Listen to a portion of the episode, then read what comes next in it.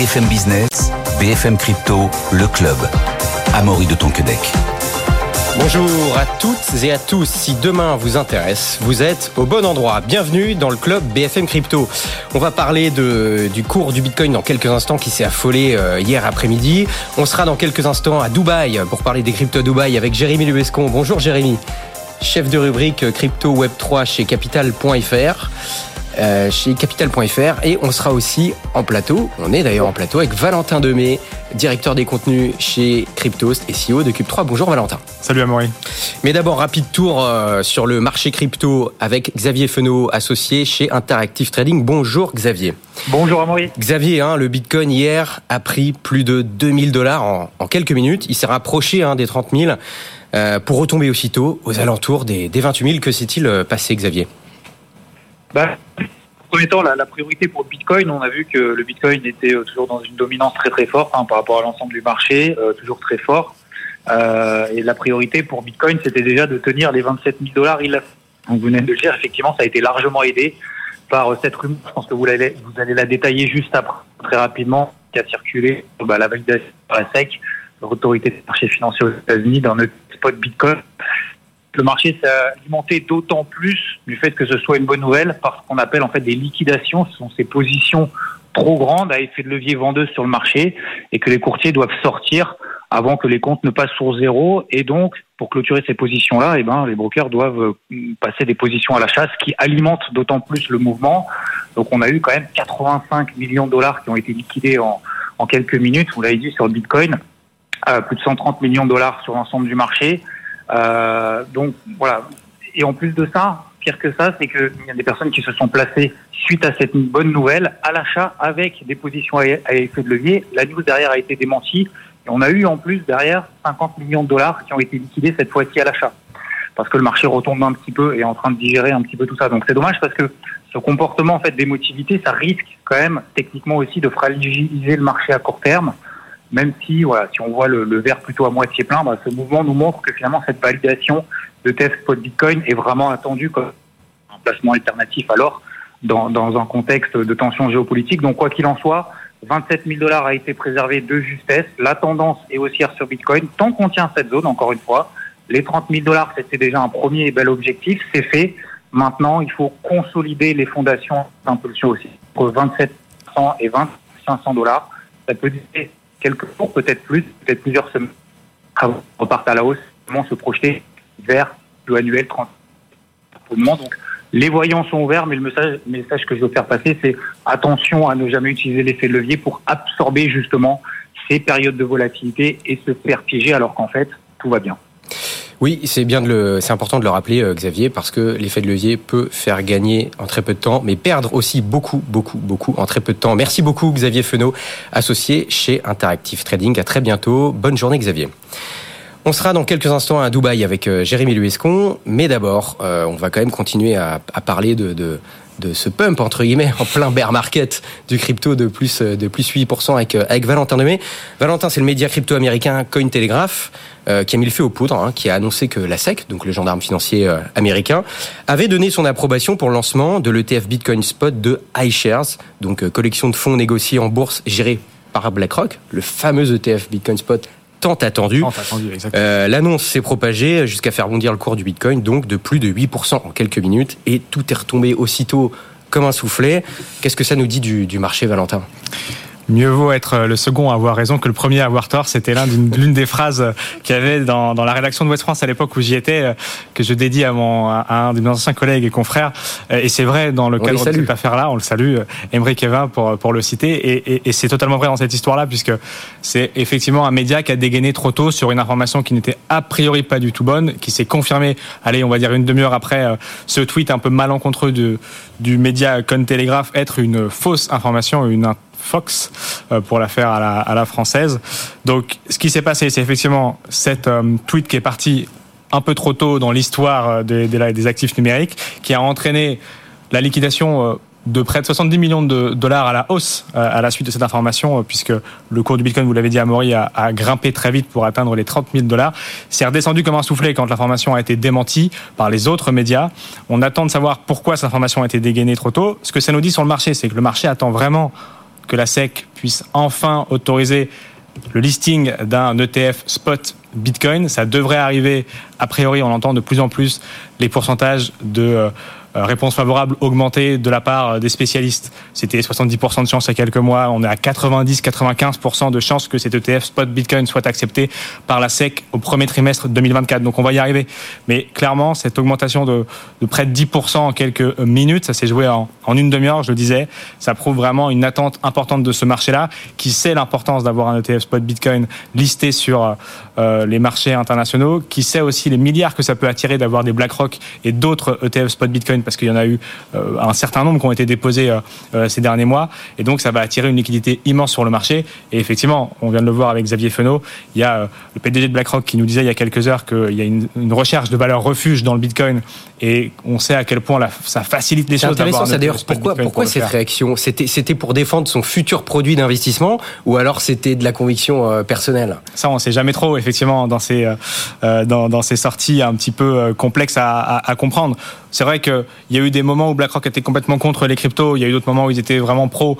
Là, on sent que c'est incarné carrément par la donc c'est clairement euh, personnifié aujourd'hui cette prise de parole qui dit que il y a une vraie volonté de la part des clients institutionnels à pouvoir acheter un Bitcoin spot. Effectivement, il y a le produit qui devrait sortir dans quelques mois, quelques semaines a priori. Mais euh, c'est donc le timing n'est pas anodin. Cela étant, on le voit bien, ce n'est pas qu'une chimère.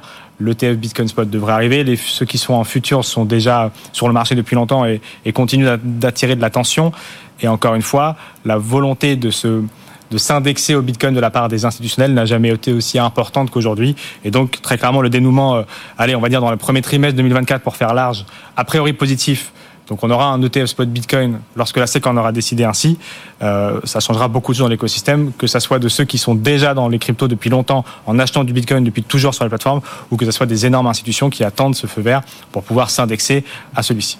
C'est Eric euh, Balchunas que tu as cité tout à l'heure, hein, euh, spécialiste de ETF Ark Invest, qui disait que, en tout cas, lui dit qu'il y a désormais 90% de chances de voir son ETF Bitcoin Spot accepté au mois de janvier prochain. Tout à fait. Mais c'est aussi la, conclusion de d'autres spécialistes ETF. Je pense à celui de, Bloomberg, qui arrive à peu près tous à la même conclusion, parce que euh, on l'a encore vu aujourd'hui. À chaque fois que la SEC trouve un argument pour empêcher ce listing, euh, ce sont les tribunaux américains qui retoquent cette euh, impossibilité et qui vont donc dans le sens d'une acceptation prochaine par l'autorité des marchés euh, financiers aux États-Unis, la SEC donc, devrait accepter dans les prochains mois cette, ETF spot Bitcoin. Il n'y a plus trop de doutes sur ce, point-là. Maintenant, le vrai doute, c'est quand est-ce que ça sera le cas et quelle sera l'amplitude du mouvement lorsque ça sera un, vrai top départ, puisque un, faux top départ d'une demi-heure a fait augmenter le cours de près de 10%. Bon, on reparlera dans quelques instants de la SEC avec notamment euh, Grayscale. Avant, petit détour par euh, Dubaï avec euh, Jérémy Lebescon. Jérémy, euh, tu es actuellement du coup à Dubaï pour couvrir le JITEX, hein, euh, pour donner le contexte, qu'est-ce que le JITEX pour commencer? Est-ce que tu peux nous en, nous en dire plus sur cet événement? Bien sûr, alors petite parenthèse, ce qui est marrant, étrange et, et drôle à la fois, c'est que hier j'étais à une, à une table ronde avec justement l'éditrice en chef, la rédactrice en chef de, de Cointelegraph, et je peux vous dire qu'il n'en menait pas large. Mais euh, tout simplement, je vais, je vais rebondir pour le faire vite sur, sur les questions euh, à Maury. Le JITEX, en fait, c'est un salon technologique euh, qui est situé à Dubaï, euh, qui se veut en fait euh, plus grand que le CES, plus grand que Vivatech à Paris, le CES de Las Vegas évidemment. Un, salon dédié aux innovations technologiques, alors au sens large du terme. On va parler d'intelligence artificielle, on va parler de ville intelligente, on va parler d'objets connectés évidemment, on va parler de robots autonomes, on va parler un petit peu de, de blockchain. Euh, c'est un événement qui est international, qui accueille environ 180, euh, 180 j'allais dire countries, mais, mais pays. Euh, il y a plus de 6000 exposants, plus de 7000 exposants même, je crois, et environ 200 000 visiteurs. Euh, c'est vraiment un événement qui est, euh, qui est très conséquent ici à Dubaï, qui est porté par le gouvernement euh, local, parce qu'on ne fait rien sans le gouvernement local à Dubaï. ça reste encore méconnu en France, alors que c'est la 43e édition. en fin de compte, c'est vraiment il y a 2-3 ans que l'événement a pris l'ampleur. Euh, je, peux même vous raconter une anecdote, c'est-à-dire qu'il y a peu, il y avait un consultant français qui très bien le, territoire et qui disait que, en fait, les 40 premières éditions, c'était euh, le JTEX, c'était un vulgaire salon où l'on vendait des, imprimantes euh, ou encore des, climatiseurs. Euh, il y a trois ans, le gouvernement local, les Émiratis, ont mis la gomme, ont mis les moyens pour faire de ce salon le salon le plus ambitieux du monde. Il s'est même d'ailleurs déployé ailleurs puisque euh, il s'est délocalisé. En tout cas, il y a une nouvelle édition, une autre édition qui se déroule à Marrakech désormais au, mois de mai pour pour viser le marché africain qui est aussi en pleine expansion. donc c'est vraiment un événement particulièrement important. Et d'ailleurs, petite info, je l'ai eu tout à l'heure et je crois que c'est une exclusivité. le JTEX devrait annoncer un troisième pays demain matin. Donc c'est vraiment un événement qui, qui prend énormément d'ampleur. D'accord, donc événement à suivre. Euh, Jérémy, tu parlais de, de climatiseur tout à l'heure. Pour ceux qui nous suivent à la télé, on voit des palmiers derrière toi. Ça nous, ça nous donne chaud parce qu'il faisait froid ce matin à Paris. Et euh, mais c'est quoi, Jérémy Du coup, c'est quoi C'est le nouveau CES de, de Las Vegas là-bas? En tout cas, c'est l'ambition. Euh, et pour le moment, les, promesses, elles sont pas vraiment tenues. En fait, il y, a, beaucoup d'espoirs. C'est-à-dire qu'il n'y a pas encore les grandes entreprises américaines. Elles sont là, les Amazon, les Zoom, les Microsoft, les AWS. Euh, mais en l'occurrence, elles sont présentes, mais elles ne elle n'utilise pas euh, le, le, salon JTEX pour faire de pour faire de grandes annonces. Au contraire du CES de Las Vegas, qui est devenu euh, le rendez-vous incontournable, donc des annonces technologiques. Ce qu'on peut voir parmi les annonces à l'heure actuelle au JTEX, c'est plutôt des investissements, mais même aussi des, des, innovations qui sont un petit peu étranges. Euh, il faut savoir que tout est contrôlé euh, ici à Dubaï. Nous, on est invité, la presse est invitée. On peut difficilement venir de manière, euh, de manière indépendante, donc je vais être transparent là-dessus. Et en revanche, le salon essaie toujours de nous imposer un petit parcours. Et l'an passé, par exemple, le salon nous a fait perdre à tous les médias une journée pour nous présenter un vulgaire taxi volant d'une compagnie chinoise qui volait à peine 10 secondes. Euh, cette année, on a droit à un robot joueur de foot qui est censé pouvoir concurrencer euh, les champions du monde en 2050. Euh, hier, on a eu droit à la présentation d'une Formule 1 autonome, c'est-à-dire sans chauffeur. Euh, à ces personnages, je, je vois pas trop la pertinence, euh, mais quoi qu'il en soit, pour le moment, en ce qui concerne les innovations purement technologiques, on est un peu sur du show-off, sur de l'esbrouf, sur du gadget. Euh, en l'occurrence, en revanche, euh, ce qui est très intéressant dans ce salon, c'est toutes les coulisses. Il y a énormément d'investisseurs, on sait qu'il y a énormément d'argent sur ce territoire au sein des Émirats arabes unis, et il y a beaucoup de discussions euh, tout simplement entre euh, entre les Émiratis et les entreprises ici pour, pour des investissements sur place ou même pour des entreprises qui éventuellement pourraient être intéressées pour, pour s'installer sur ce territoire. Bon, tu l'as dit, Jérémy, le, le parcours est soi-disant fait par, par les autorités. Est-ce qu'il y a des cryptos dans le parcours? Parce que d'habitude, c'est ce que c'est ce que tu couvres, toi. Et on a, en tout cas, l'idée reçue qu'on a sur Dubaï, c'est que c'est là où tout est en train de se passer. C'est qu'on parle de crypto dans, dans ce salon bah, en, en l'occurrence, en fait, très peu, ou en tout cas moins que ce qu'on pourrait euh, penser. En fait, cette idée reçue sur Dubaï et, et les crypto-monnaies, elle vient surtout euh, d'influenceurs peu scrupuleux qui sont venus euh, ici, bah, notamment pour des raisons de, de, de fiscalité. Euh, sur le salon, c'est beaucoup moins présent, c'est beaucoup moins visible. Il y a un pavillon qui est quand même consacré en partie, en tout cas, aux technologies blockchain. On peut y voir des entreprises comme Circle, notamment, d'autres entreprises comme Bitjet. Donc, c'est quand même assez solide. One Inch. Il y a même une entreprise française, d'ailleurs, qui s'appelle iExec, qui, y a même deux, euh, deux stands sur Google, sur le pavillon blockchain euh, qui s'appelle Northstar et sur l'événement principal. Mais en revanche, euh, globalement, il n'y a, pas vraiment de, de, grandes annonces non plus. On est plutôt présent là, c'est plutôt des discussions d'investisseurs. Encore une fois, il y a de l'argent. ça intéresse les autorités locales d'accueillir des entreprises. Et il y a des entreprises crypto, des acteurs crypto qui en effet recherchent peut-être des liquidités, donc recherchent des moyens de, de travailler ici. Mais en fait, c'est plus compliqué qu'il n'y paraît. Euh, parce que tout simplement, en fait, il n'y a pas, il y a pas, il y a pas vraiment de main d'œuvre ici locale. Il n'y a pas de main d'œuvre spécialisée. Il n'y a y a pas vraiment de développeurs euh, ici à Dubaï. Donc en fait, les entreprises qui s'installent, et pour être honnête, et tout le monde est unanime là-dessus. J'en ai discuté hier avec un, un acteur d'un accélérateur présent ici qui est, qui est russe. Euh, J'en ai discuté avec euh, un acteur français euh, qui connaît assez bien le territoire avec un, un fonds d'investissement. Et globalement, personne s'en cache. C'est-à-dire que lorsqu'on dit qu'il y a des entreprises qui s'installent à Dubaï, c'est avant tout pour des raisons de fiscalité. La fiscalité est très attractive ici. Mais en l'occurrence, en termes de, bah, voilà, d'exécution, d'action, et pour lancer véritablement une force, une action avec, avec de la main de ici, c'est plus compliqué. Merci Jérémy. Tu, tu restes avec nous. Euh, Valentin, la régulation américaine est-elle en train de mettre de l'eau dans son vin? Parce qu'on apprend notamment bah, que la SEC, hein, la Security Exchange Commission, le gendarme financier américain, ne fait finalement pas appel contre Grayscale concernant sa demande d'ETF Bitcoin Spot. A-t-elle seulement euh, le choix. Je suis pas certain effectivement que la régulation américaine décide de son plein gré de mettre un petit peu d'eau dans son vin. En l'occurrence, on le cite beaucoup euh, ici, Gary euh, Gensler, le président de la Security Exchange Commission, qui a priori a un biais négatif sur les actifs numériques puisque à chaque fois qu'il se prononce sur le sujet, euh, c'est pour faire une sortie de route ou essayer euh, de cadrer négativement euh, ces actifs-là. Et donc c'est ce que je disais tout à l'heure en introduction, notamment sur potentiellement le listing de l'ETF dans les dans les prochains mois. À chaque fois que il y a des problématiques liées aux actifs numériques, ou très souvent en tout cas, c'est porté devant les tribunaux, que ça soit lié au listing des ETF spot ou même à d'autres sujets. On parle notamment souvent ici de Coinbase avec le staking et la manière dont, euh, euh, dont sont générés les revenus de certaines crypto-monnaies puisque la SEC a l'air d'être un petit peu en biais négatif, ça va souvent devant les tribunaux. Et là, une nouvelle fois, effectivement, euh, les tribunaux ont attaqué une décision de la SEC qui, qui reprochait quelques points à un ETF spot Bitcoin. Et donc, le tribunal a dit que ce n'était pas recevable. C'est-à-dire que les points retoqués par la SEC n'étaient pas euh, suffisamment importants pour être effectivement retenus contre euh, cet ETF euh, spot Bitcoin. Et la SEC aurait pu faire l'appel. La SEC aurait pu faire appel, mais elle décide de ne pas le faire. Une décision arbitraire et capricieuse. Effectivement, c'est ce que c'est ce que disait le tribunal. Donc, sur ce point-là, et uniquement sur ce point-là, la SEC ne fait pas appel. Ça ne l'empêche pas d'aller chercher d'autres coquilles ou d'autres euh, poux dans les cheveux de ces ETF Bitcoin pour faire tarder euh, la réponse positive, si tant est qu'elle doit arriver, encore une fois, comme le disent euh, la plupart des, analystes spécialisés sur les ETF Bitcoin et spot en général, même aux États-Unis. Donc là, pas d'appel. On devrait avoir du coup une reprise des dialogues dans les 14 prochains jours entre Grayscale, puis c'est de lui dont il s'agit dans cette affaire-là, et la SEC pour aller vers euh, un monde meilleur. Mais encore une fois, peut-être que dans ces 14 jours, la SEC trouvera autre chose sur lequel Grayscale devra encore faire appel et sur lequel le tribunal devra encore se prononcer d'un côté ou de l'autre. Et ça peut durer euh, suffisamment longtemps tant que Gary Gensler décide que ça doit euh, durer.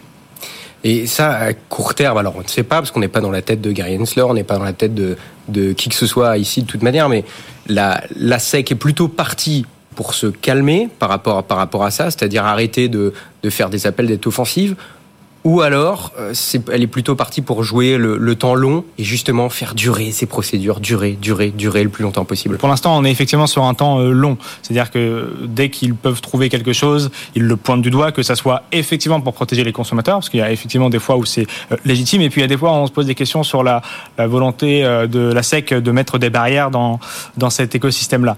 Donc pour l'instant, ça joue le temps long, que ça soit sur les ETF spot Bitcoin, que ça soit sur d'autres problématiques de qualification euh, des actifs euh, numériques. On l'a depuis, euh, encore une fois, hein, c'était l'un des combats les plus connus depuis décembre 2020 avec le XRP de Ripple, la, monnaie de, Ripple, de savoir si oui ou non elle, aurait dû être enregistrée en tant que security auprès de la SEC. Est-ce que les crypto-monnaies c'est plutôt une commodity? Est-ce que c'est plutôt une security Est-ce que c'est plutôt la SEC qui doit le gérer? Est-ce que c'est plutôt d'autres entités? Ben Ça, c'est le temps long et depuis tellement longtemps, alors que sur certains points, on aurait pu aller chercher une réponse a priori juridique, c'est ce que disent les tribunaux, un peu plus facilement que dans les, grandes envolées lyriques que fait Gary Gensler. On l'a vu il n'y a pas si longtemps que ça, Gary Gensler, être auditionné par le Congrès et d'autres euh, membres aux États-Unis, d'autres euh, d'autres appareils euh, judiciaires là-bas, parce que il faut se justifier sur certains choix qui entravent la libre utilisation de, des actifs numériques aux États-Unis, ou même parfois, c'est le cas pour Coinbase, des utilisations commerciales.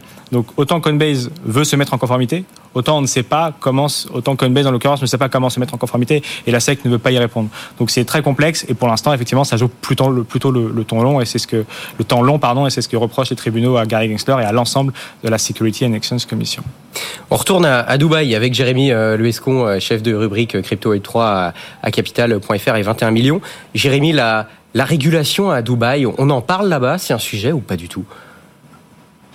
C'est pas vraiment un sujet euh, de, fait puisque la régulation elle est euh, euh, je crois plutôt laxiste et plutôt tolérant envers les, les, les, cryptoactifs. En tout cas, c'est aussi pour ça que certaines entreprises bah, commencent à, en parler, commencent à, à réfléchir à s'installer sur place. Je crois d'ailleurs qu'il n'y a pas non plus d'accord. alors c'est quand même un peu plus litigieux, mais un peu plus litigieux, pardon, d'accord d'extradition vers, les États-Unis. Donc, euh, en l'occurrence, pour des euh, acteurs aussi malveillants, euh, Dubaï peut être une juridiction intéressante.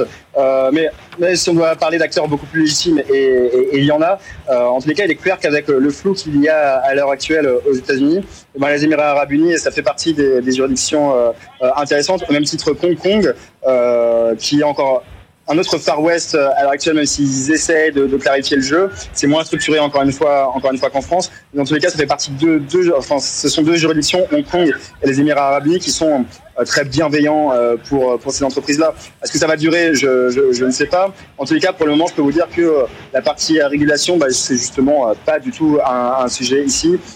il y a plutôt une volonté bah, d'inciter les acteurs à s'établir ici à base de liquidité, avec des golden visa, avec des facilités administratives. Donc non, la régulation, c'est pas le même problème que, que On peut dire que c'est un peu le Far West là-bas ou pas du tout? Je m'aventurerai pas là parce que je, crois qu'il y a des règles et qu'il faut quand même jouer sur les règles euh, des, euh, autorités gouvernementales qui peuvent aussi être très changeantes. Euh, très changeantes, pardon. C'est-à-dire que c'est un petit peu parfois au bon vouloir des, des gouvernements locaux. Donc, il faut aussi pouvoir s'attendre à ce que demain les règles puissent changer très rapidement. Euh, donc je ne dirais pas que c'est le Far West. En tout cas, il y a clairement euh, des avantages euh, pour des acteurs extérieurs et des avantages qui sont vraiment injustes pour d'autres juridictions. Et je pense notamment, bah, par exemple, à la France, à d'autres territoires européens. Et j'en reviens encore une fois sur, la, question de, fiscalité. Donc je vais pas me dire encore que c'est le Far West, parce que d'ailleurs, si c'était le Far West, il y aurait plus d'acteurs euh, euh, qui, qui, serait présent ici. Pour le moment, c'est pas encore le cas. Il y a finalement très peu d'entreprises, même américaines, qui ont établi des bureaux, qui ont établi euh, des sièges à part les, grandes. Donc pour le moment, je ne m'aventurerai pas à dire que c'est Far West, mais en tout cas, c'est beaucoup plus, c'est très tolérant. C'est pas l'Union européenne. Bon, Dubaï n'est pas le paradis de la crypto, mais pourrait le devenir, peut-être plus tard. En tout cas, il se passe des choses là-bas. Merci beaucoup, Jérémy. Euh, FTX, Troisième semaine de, de procès, on le rappelle. Valentin, une news positive pour la plateforme, quand même, on va, on va le souligner. FTX place 122 millions de dollars de tokens Solana en stacking. Qu'est-ce que, qu'est-ce que ça nous dit euh, Je ne sais pas si c'est une news très positive pour la plateforme. En tout cas, c'est certain que parmi euh, l'entièreté euh, du portefeuille que détient les différentes filiales de euh, SBF, FTX en tête, il y a des crypto-monnaies qui pourraient être rémunératrices si elles étaient positionnées dans certains usages de l'écosystème crypto. En l'occurrence, c'est le cas du token dont vous parlez, qui sera positionné pour générer un rendement de l'ordre de 7% et qui a donc pour objectif dans les prochains mois, dans les prochaines semaines, de générer un revenu qui va aller combler le fameux trou de quelques milliards d'euros euh, perdus à la suite euh, de cette euh, faillite et de cette protection du chapitre 11 depuis novembre 2022 qui est FTX. donc voilà, 122 millions qui ont été positionnés sur ce qu'on appelle le staking de crypto-monnaie, on en parle parfois ici. Donc sécuriser la blockchain Solana en générant un revenu de 7% et qui viendra donc gentiment combler le, trou. Il y a des rumeurs qui sont de plus en plus, en plus euh, euh, intenses euh, ces dernières semaines, ces derniers mois sur la capacité de FTX de rembourser les clients et à quelle hauteur on se rapproche. D'après les dernières estimations, on verra effectivement la fin du procès, mais de l'ordre de entre 80 et 90 C'est-à-dire, on pourrait retrouver jusqu'à 80 à 90 des fonds des clients qui ont été perdus c'est lors de la finalement. FTX. Et effectivement, ça serait énorme, ça serait, ça serait très bien. Je sais qu'au tout début, personne n'estimait pouvoir retrouver son argent. Au premier trimestre de cette année, on entendait peut-être 30%. Là, on est plus vers 80-90%. Les estimations, elles, comptent les 122 millions de Solana. Parce que, effectivement, mais ça permet effectivement de retrouver gentiment des billes parce que le portefeuille des différentes filiales détenues par SBF, les investissements qu'ils avaient faits, on a parlé la dernière fois avec Pauline euh, des investissements dans l'intelligence artificielle, des notamment. jets privés. Des jets aussi, si jamais ils finissent par être saisis. En fait, c'était tellement tentaculaire qu'en revendant des entreprises, euh, qu'en récupérant des crypto-monnaies à droite à gauche, en générant des revenus avec euh, justement ces sommes astronomiques, on parle là de 122 millions d'euros, euh, ça finit par faire bout à bout euh, pas mal d'argent qui, donc, a priori, pourrait permettre de retrouver jusqu'à, c'est du conditionnel, mais jusqu'à 90% des fonds des clients. Donc ça serait vraiment pas mal, effectivement. On va continuer à suivre euh, ce procès dans cette émission tout au long de la semaine. Merci beaucoup d'avoir été avec nous. Jérémy Luescon depuis, depuis Dubaï, chef de rubrique Crypto Web 3 à Capital.fr et 21 millions. Merci Jérémy. Bonne journée. Je ne sais pas quelle heure il est, il est chez toi, mais en tout cas, il a l'air de... Deux heures plus tard que chez vous. D'accord. Bon, eh ben, je peux te dire, allez, bientôt, bientôt bonne soirée. Valentin Demey, directeur des contenus chez Crypto, c'est CEO de Cube 3. Merci d'avoir été avec nous. Bonne journée, bonne soirée. À demain. BFM Business, BFM Crypto, le club.